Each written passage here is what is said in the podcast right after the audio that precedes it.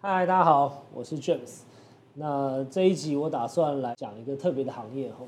那这个请到我的一个好朋友，他大概呃，应该我开店第一年没多久他就开店了，然后他开的店相对比较特别，其实算是酒吧。那呃，设计酒吧之外，它后期已经转型比较像是餐酒馆啦。那在台北，其实这两三年餐酒馆很夯，好像一年开了可能有快百家都有可能。然后，那他前阵子刚好因为一些呃状况，就类似好像把公司卖了。然后，那这次刚好来听听看他开酒吧这段时间的故事。那我们来欢迎我的好朋友番茄。嗨，大家好，我是番茄。呃，那番茄刚才问一下，就是当时怎么会想要开一个酒吧？呃，应该是说，其实我们股东那时候组成的话，中间有一个人他家里是开餐厅的，嗯，对，然后他们也很喜欢去喝酒。那我们觉得台台北那时候没有这种类似酒吧加上餐厅的一种性质的是存在，是对，那时候我们就想说，哎、那不然我们前面时段来做餐厅，后面时段来做酒吧，那我们的餐酒馆那时候就结合了。了解，所以其实他在呃算九点八点之前是比较像是餐厅，对，那我们那时候做一个比较特别的事情，呃，我们店开在五年前，那时候我们从九点做一个切换。对九点前的话是餐厅，它是很灯光明明亮的一个环境。是到九点后啊，我们会把灯光调暗，然后放音乐从 house 变成一个像是比较那个像是 DJ 的那种感觉。 OK，了解哦，所以其实那那他是怎么样？他九点之前如果呃吃完或没吃完他都不行，是九点之后他就必须要在新的低消这样子吗？呃，没有，我们那时候就是很特别，我们就是让客人。那时候有一种想法说，让客人很期待说九点是有一个切换的感觉 OK 所以他们我们就不会有特别切低消，我们从头到关店出的食物跟酒都是一模一样的。哦，但是气氛跟环境，你让他觉得有不同的感受。对比，方像这样哦，那所以他可以是从晚上一路做到半夜吗？不行，呃，原则上我们那时候有统计过，其实喝酒客人不并不喜欢被赶，所以我们那时候早期我们最早那时候其实是没有限时的。 OK，所以那成效呢还行，因为他其实吃完饭如果聊开了，点酒的频率就会起来。那时候我们预设立场，其实像您刚讲的是说，喝酒那个点酒其实会一直点，对，对所以我们就会想预设说，先吃饱饭以后喝酒，然后可能就喝开了也会越来越多。那时候我们对最早的那时候想法会比较像这样子。那后来呢？有符合后来后来其实蛮有趣的一件事情，其实我们店你刚刚有说我们其实有转过型，对哦，对那我们最早是一个以餐厅加上酒吧的一个。呃，有人说是小夜店、小酒店等等之是类，因为我们晚上会很夯，夯到就是可能一只邻居会一直警，了没有解一直来检举这样子对。对，对，因为那时候我们大概在五六的时候，我们还真的还要请 live DJ，了解对，就是一个美女暴露 DJ 在那边放 歌。是，因对为在大概在五年前的时候，台湾其实很夯所谓的电音，什么 Ultra 白趴等等的嗯哼嗯哼那时候就一波流行，就是几乎每个月都有办。 OK 但是到现在其实稍微有点退烧，了解所以我们大概在二零一七年的时候，我们就是发现到说，其实我们来的客群很多是女生，那女生会喜欢什么？那所以我们后来把它转型成往所谓的完美餐酒馆这个方是向。是是，就是除了喝酒之外，其实气氛跟环境要能够让他还是能够打卡嘛，对，因为嗯毕竟对上传到社群媒体是分享自己好的生活，过得开心是一个变基本的事情嘛，对对对，我们在二零一七年的时候，那时候还有另外察觉到，其实大家开始越来越注重所谓品质。嗯对，像我们刚刚来讲说，我们店我们店原本是晚上九点以后是可以开放吸烟的。 OK 对，那烟味这个虽然说是九点之前不开放，但是所谓烟味其实都会残留。是，因为早期台湾的酒吧全部几乎都是可以抽烟的对，对，对，那反而到了现在这个阶段，能抽烟的酒吧几乎很少，对，能可能是比较老 old school 一点的才会有抽诶烟这。是合法的吗？不合法，嗯，其实不合法的。这个说件实事在情其实不合法，但是台湾的法规是一个蛮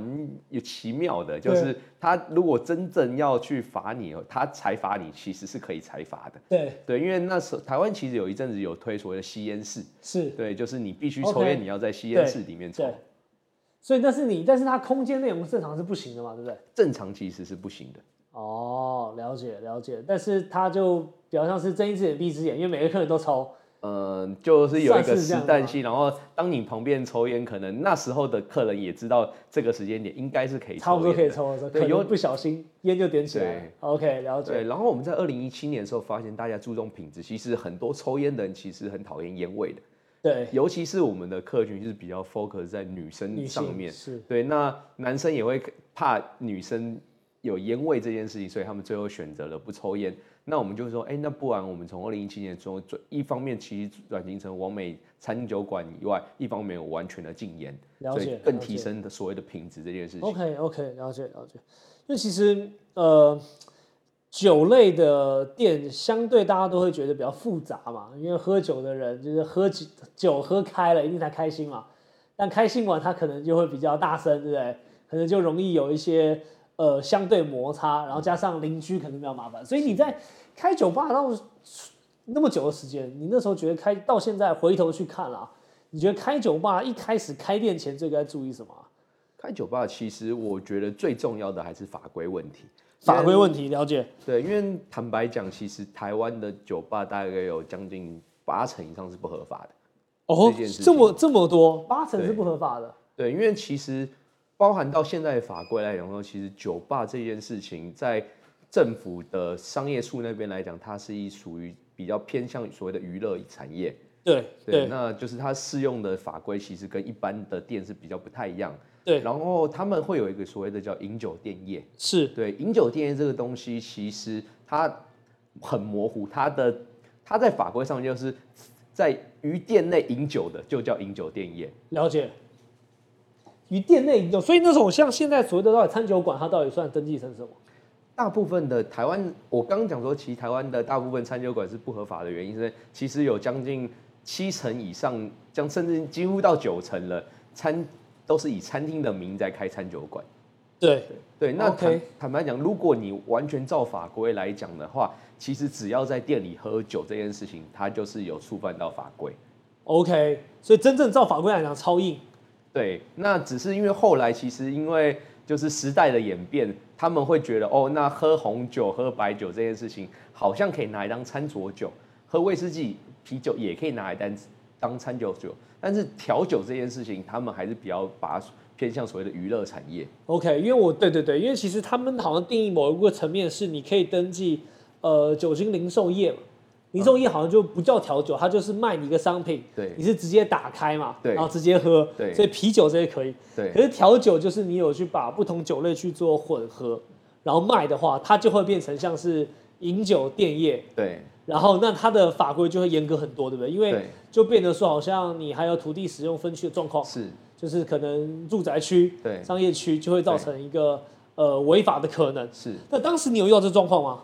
我们当时呃，我们在前期的时候，其实也有遇到一样的状况。对，那是只是就变成是我们的法规要就是更严谨，例例如说像是呃消防局的法规啊，那对可能例如卫生局，然后商业处、警察这边其实都要做一些例行的通报的事项。 ，OK，你说这开的时候就要，还是嗯后来被有邻居检举，还是怎么样？呃，后来其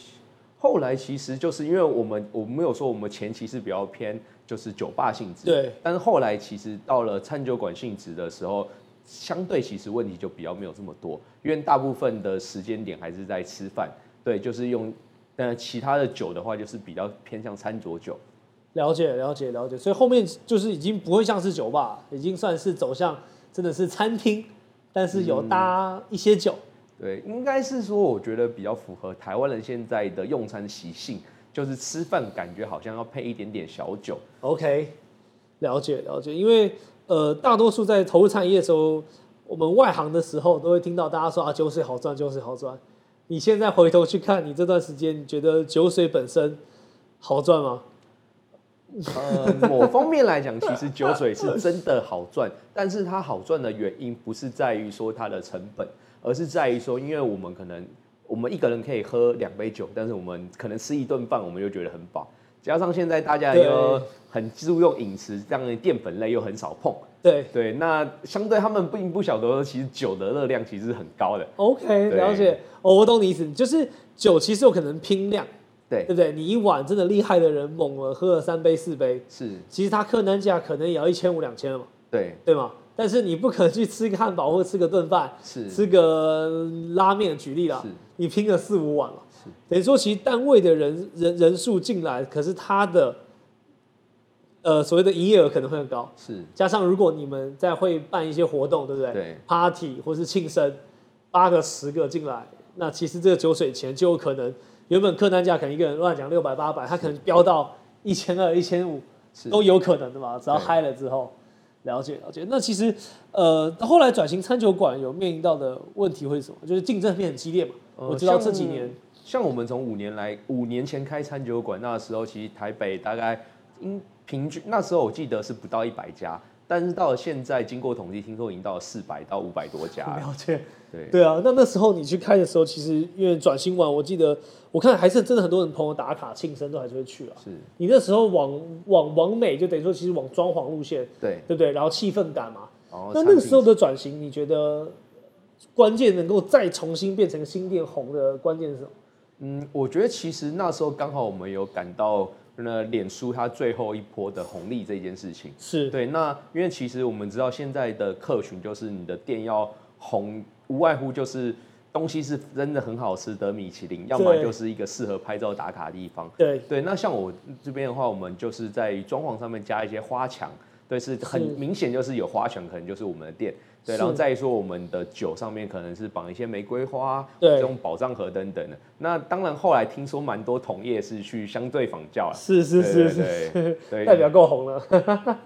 了解。所以那边说曝光上，对不对？加上是脸书行销端上，其实可以达到一定的量。是。 OK，所以那后来的这个经营模式上，你自己怎么看现在业界餐酒馆这件事情？我觉得应对现在业界三酒馆，我觉得大家相对会比较辛苦一点点，是因为我们其实走的往美餐酒馆这件事情，我们走的蛮早期的。对，所以那时候其实市场上并没有这么多家，当然，所以可能浮夸的干冰啊、玫瑰花等等之类，对，但是会现在其实大家都在玩这个东西，是所以当然，其实因为台湾有拿到呃，就是亚洲五十大酒吧，那台对湾又有蛮多的新秀有加拿对到这个奖项，对所以餐酒馆热潮又再起来一波。了解。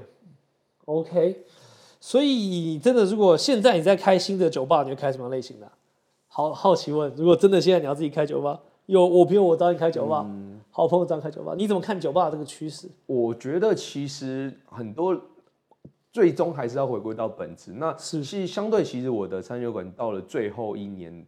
的时候，我把它设定就是回归到本质。对所以回归到本质，应该是我觉得其实现在浮夸的餐厅跟酒吧真的太多了。对反而应该要回归到我的东西是好吃跟好喝这件事，OK 哦情。 OK，最基本的事对，情。那所以我觉得，如果我朋友会想要开酒吧的话，我会建议说，其实你可能你的座位数不用到太多 OK 你就做一个比较呃，因为为什么会这样做，其实也会攸关到你的成本、你的是人事、租金、水电等等这些是的是，情况下，那再来你去所谓的要养熟客，对对，那你把你的熟客顾好，然后在一些慕名而来的客人，加上你的成本控制的得宜的情况下，对这样才会比较算是永续经营。了解了解，OK OK，其实就是呃规模成本先把它不要太高，是对不对？因为你你如果生意不好，就算生意不好，你店面小，是对，座位数少，你冷气都开的电费比别人少。对，可是如果你开始拼到可能三十五平、四十平，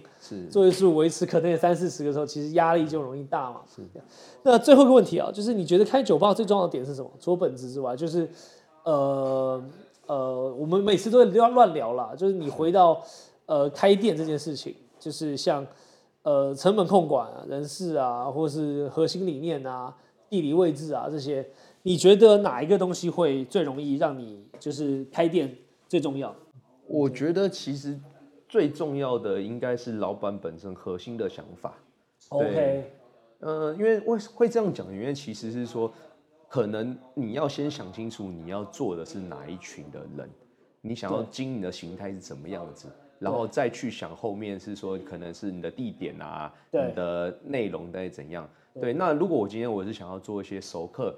的人，那我像我其实自己也有去一些比较老的吧对，他们坦白讲，他们客人都是跟着他们十几二十年是都有。对，所以我觉得应该是你的核心，你是想要做怎样形态的店，理这解件事情是最是重要年的。轻人还是你对于酒的要求，或是这环境给情侣，对不对？对就是怎么样跟消费者沟通，然后让他认可你的东西，对不对？他他知道你最想要做的一个呃心态或是逻辑什么，然后他才会有机会长远跟你一起成为常客嘛，对不对？对，因为这件事情就是 James 教我的，因为没有没有不对的商品，只有不对的客人。你要先想清楚。这我是真的要这样讲，就是其实都会有人买嘛，贵的是便宜都有人买，但对是你最怕是把贵的卖给想买便宜的人，是然后想买贵的却都买到烂的，这个时候嗯是其实就会有大落差。对，OK OK，好，非常感谢番茄的时间哦。那后续如果还有什么呃读者端上有任何兴趣想要了解、呃酒吧相关的，我想番茄这边可以帮忙。那可以我们就是也欢迎私信我们，然后我们下次会找一些更有趣的主题跟大家分享。